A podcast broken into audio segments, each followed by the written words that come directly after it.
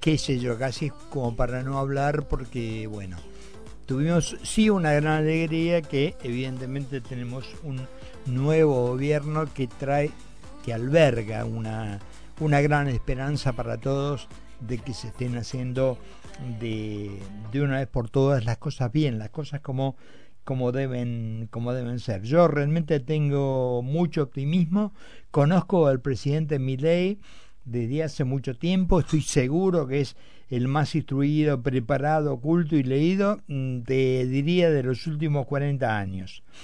A ver, lo descalifican a Milei este, porque no tiene historia política, ¿viste? Dice, no, no viene la política, no viene la política.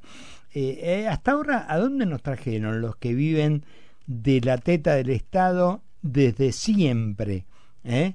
Nacidos y criados bajo el Estado, siendo políticos, siendo intendentes, gobernadores, todo lo que vos quieras, pero siempre en la política, nunca en una, en una actividad privada.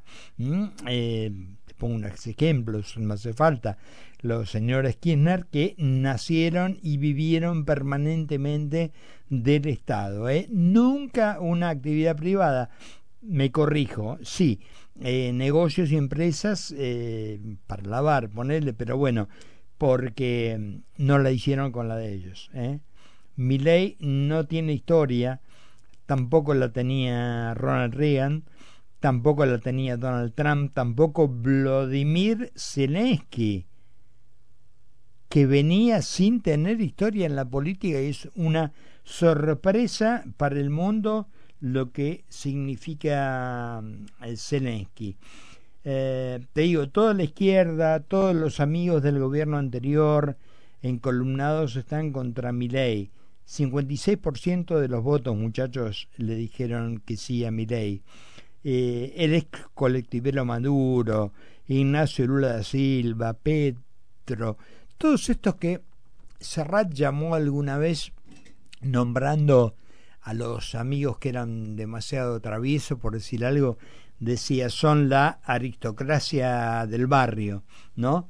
Y bueno, esto es porque le quieren permanentemente bajar eh, bajar el precio a mi ley, hablar bien de mal de mi ley cualquiera. Lo hizo este, insisto, este tronco de Maduro y ahora hasta el mismísimo presidente de, de Colombia, Petro. Mira, esto me lo anoté porque lo quería leer textual. Al arancelar las universidades públicas argentinas, 20.000 estudiantes colombianos tendrán que regresar a Colombia. Ahí no pueden disfrutar de la libertad que propone mi ley. Maestro, garpales vos la carrera en Colombia o que vengan y la paguen. ¿Qué tenemos? La obligación, ¿cuál es la libertad? Para que vos vengas a vivir de la nuestra. Pero mono de joder. No hay libertad. Sí, libertad, pero pagale vos la carrera este, en, tu lugar. ¿eh? Para mí, este, insisto, de esta admiración que tengo por mi ley y voy a las cosas chicas. Ven un presidente que primero habla castellano. Vuelvo habla castellano, no la estupidez esta que inventaron del idioma inclusivo, este, que hablan, que ni se les entiende, que ya en televisión vos, mm, ahora, te voy a contar, pero redondeo esto. Viaja en avión de línea que paga él, viaja en avión de línea que paga él, eh, se abrocha el saco, mirá qué detalle, se abrocha el saco, se levanta de un escritorio para ir a algún lado y se abrocha el saco. Eh, se sigue movilizando en un Volkswagen Vento viejo. Eh, me gusta mucho, te digo la verdad que vengo años de sentir vergüenza por los que manejaban Balcarce 50 y esta vez eh, realmente por lo menos nos da mucha esperanza. Un tipo eh, que lo comentábamos fuera de aire recién con, con Alejandro y con, y con Agustina. Yo tengo muchas veces hablé con él, eh, muchas veces hicimos notas, vino acá al programa, estuvo conmigo este, en el programa una vez toda la hora. Pero apagado el micrófono o en un viaje en auto, porque un día que vino, este, le dije, ¿viniste con auto? Me dijo no y lo llevé a la casa. Es el mismo tipo, te dice lo mismo al aire que cuando apagas el micrófono, que cuando estás tomando un café, que cuando vas viajando. Eh, nada. Ese es el tipo que eh, quieren descalificar porque no viene de la política, no viene de la política. Mira, el apuro que tiene mi ley ahora en instrumentar una cantidad de medidas tiene que ver con que viene de la actividad privada. En la actividad privada se produce, en la actividad privada si no hiciste bien las cosas no ganas plata. Y si no ganas plata no podés pagar ni los sueldos ni la nafta ni nada. Eso es la actividad privada. Por ende cuando viene y encuentra el desastre que dejaron los gineristas tiene que actuar rápido tiene que actuar absolutamente rápido. El que te dicen que viene con este, experiencia política, porque hace 20 años que es político, ¿sabes qué hace? Dice, bueno, vamos a reunirnos, vamos a ir discutiendo, total el tiempo, el tiempo no importa, ¿por qué te digo? Porque en la actividad privada, si vos no terminaste de fabricar, no sé, eh, los 10 tornillos que te pidieron y no los entregas y no los cobras, no tenés guita y como te digo, no puedes pagar los sueldos, no puedes pagar nada en el Estado, como vienen trabajando estos muchachos, se reúnen, pueden pasar dos años deliberando y discutiendo, total, a fin de mes la de ellos viene, la ponemos nosotros. ¿viste? empleados del Estado, porque por más prestigio que quieran tener, y senadores, diputados, ministros, viceministros, todo el mundo, la de ellos está a fin de mes la del privado, si no cumplió con su trabajo, si no entregó el producto que fabrica, si no dio el servicio profesional en tiempo y forma que tiene que dar, no cobra y no tiene la guita. Y se hace un presupuesto, el privado hace, el privado hace un presupuesto. A ver, dice, no sé, dije una fábrica de tornillos por decir algo decís, bueno, ¿qué nos hace falta para entregar? Bueno, y tendríamos que comprar una camionetita. Bueno, vamos a ver los precios. La camionetita que más cumpla y que tenga el mejor precio para poderla pagar. Bueno, escúchame. Mirá que una camioneta, aparte de todo, tiene que pagar seguro, tiene que pagar la patente, tiene que tener un servicio mensual de cambio de aceite y eso no sale tanta guita. ¿Podemos o no podemos?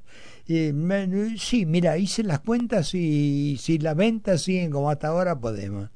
En el Estado, y no te hablo de la señora de Tigre, te compras 600 camionetas, no importa el precio, no importa lo que tenga que pagar, no importa nada, pero te digo de cualquiera que está en actividad en el Estado, sabe que lo único que tiene que hacer a fin de mes es decir, gastamos tanto de nafta, gastamos tanto de teléfono, gastamos tanto total, la guita viene. El milagro se produce. En cambio, el privado no, el privado la tiene que la tiene que fabricar, la tiene que hacer. Y después te encontrás con tipos. Ayer escuchaba una una nota que le hicieron a un gremialista de ATE, primero ya, ya cuando empezó para los trabajadores y las trabajadoras, para los maestros y las maestras, ya dije, bueno, chao, no, no, no hay mucho más que, no hay mucho más que apuntar con, con este tipo. Y hablaba, estaba absolutamente en contra de la actividad privada. Cuestionó a Roca, porque Roca, ¿sabes cuánto ganó la empresa en el año? Pero querido, prende una vela para que gane más, porque si Roca gana guita y las empresas ganan guita y Fiat gana y todos ganan, van a tener más empleados, va a haber más plata en la calle y va a haber gente que está mejor. Pero claro, como, como tienen esta enfermedad en la cabeza que presumen que el Estado es, no sé, algo que flota en el ambiente, algo que flota en el aire y que baja la guita cuando lo necesitan, no entienden. A ver, me corrijo, no sé si no entienden o no les conviene entender. ¿Por qué? Porque cuando, vos fíjate, todos los tipos que te hablan de que hay que tener más Estado, están en el Estado, viven del Estado. Todos los tipos que te hablan de este, porque si los trabajadores no van a poder, pues los trabajadores están defendiendo la de ellos, están defendiendo la de ellos. Los trabajadores, querés que te diga la verdad, como lo veo, les importan un pomo. Lo único que están defendiendo, aparte de la de ellos, es la industria alemana. Y ¿cómo están defendiendo la industria alemana? Sí, para seguir comprando los Porsche para seguir comprando los Audi y para seguir comprando los Mercedes con que se mueven. No tienen cara. Hay una reunión en la CGT y vos ves que llegan con unas naves que vos decís, hermano, ¿de dónde salió esto? ¿Quién lo agarpa?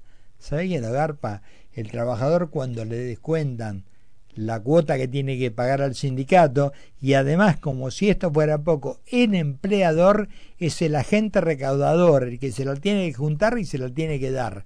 Cuanto menos laburo, mejor. Muchachos, creo y ruego que esta etapa de la Argentina se termine y que podamos empezar a tener como tiene todo el mundo, como tiene todo el mundo que le va bien, actividad privada, actividad privada que genere puestos de trabajo que mientras estén estos sindicalistas no los va a ver.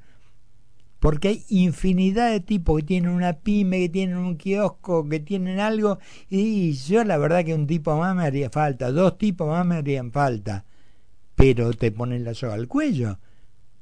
Al mes y medio el tipo se clava un cuchillo en el dedo y te dice, este, no sé qué, y te hace un juicio y te costó la empresa o, es nuevo esto, o no sabemos de los juicios laborales, o no sabemos que ahora que se, se han aceptado esta esto que ha pedido la CGT, este, no sabemos quiénes están atrás. Empecemos a ver quiénes están. Hay algunas señoras que tienen eh, maridos que son abogados laboralistas y que han hecho toda su vida han vivido de eso. Piquémonos, hay que mirarlo un poquito cuando se vota, quién vota y qué vota. Bueno, eh, ¿qué temperatura tenemos? 25 grados y son las 8 y cuarto, 8 y 15 de la noche en la República Argentina. Nos presentamos. Carlos Mira y Carlos Poncio hacen Mira quién habla por concepto 955. ¿Sabías que todos los accidentes por inhalación de monóxido de carbono son evitables? Chequea que la llama de tus artefactos sea siempre azul. No olvides ventilar los ambientes de tu hogar todos los días, verificando que las rejillas cuenten con salida al exterior y las ventilaciones no estén tapadas ni sucias. Y controla las instalaciones